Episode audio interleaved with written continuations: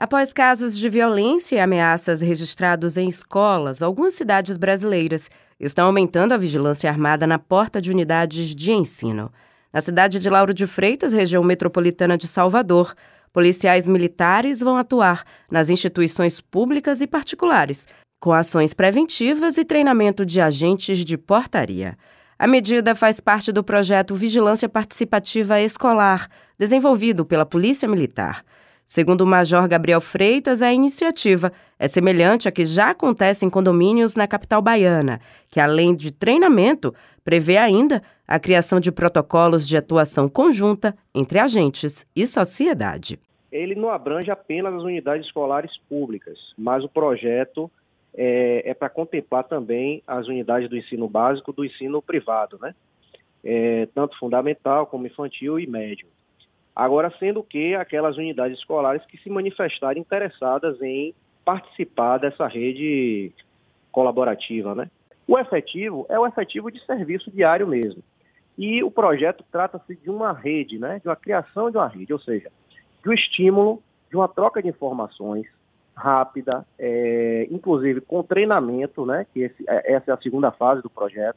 Vai haver algumas palestras, e treinamento desses profissionais, dos vigilantes, porteiros de, de, de unidades escolares e outros profissionais, para que eles fiquem mais alertas a possíveis incidentes e, com, de posse dessa rede de comunicação fácil, participativa, a gente possa trocar informações rápidas para a chegada dessas guarnições em um possível incidente nas escolas.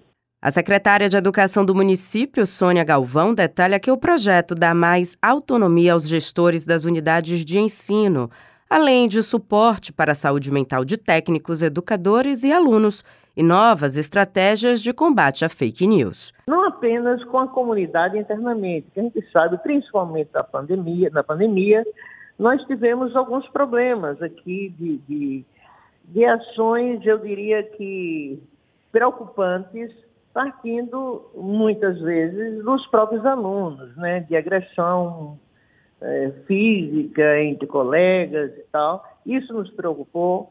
Começamos a ter uma atuação envolvendo uh, a nossa equipe de psicólogos, fazendo trabalhos nas escolas, e isso tem sido feito já desde o ano passado. Né?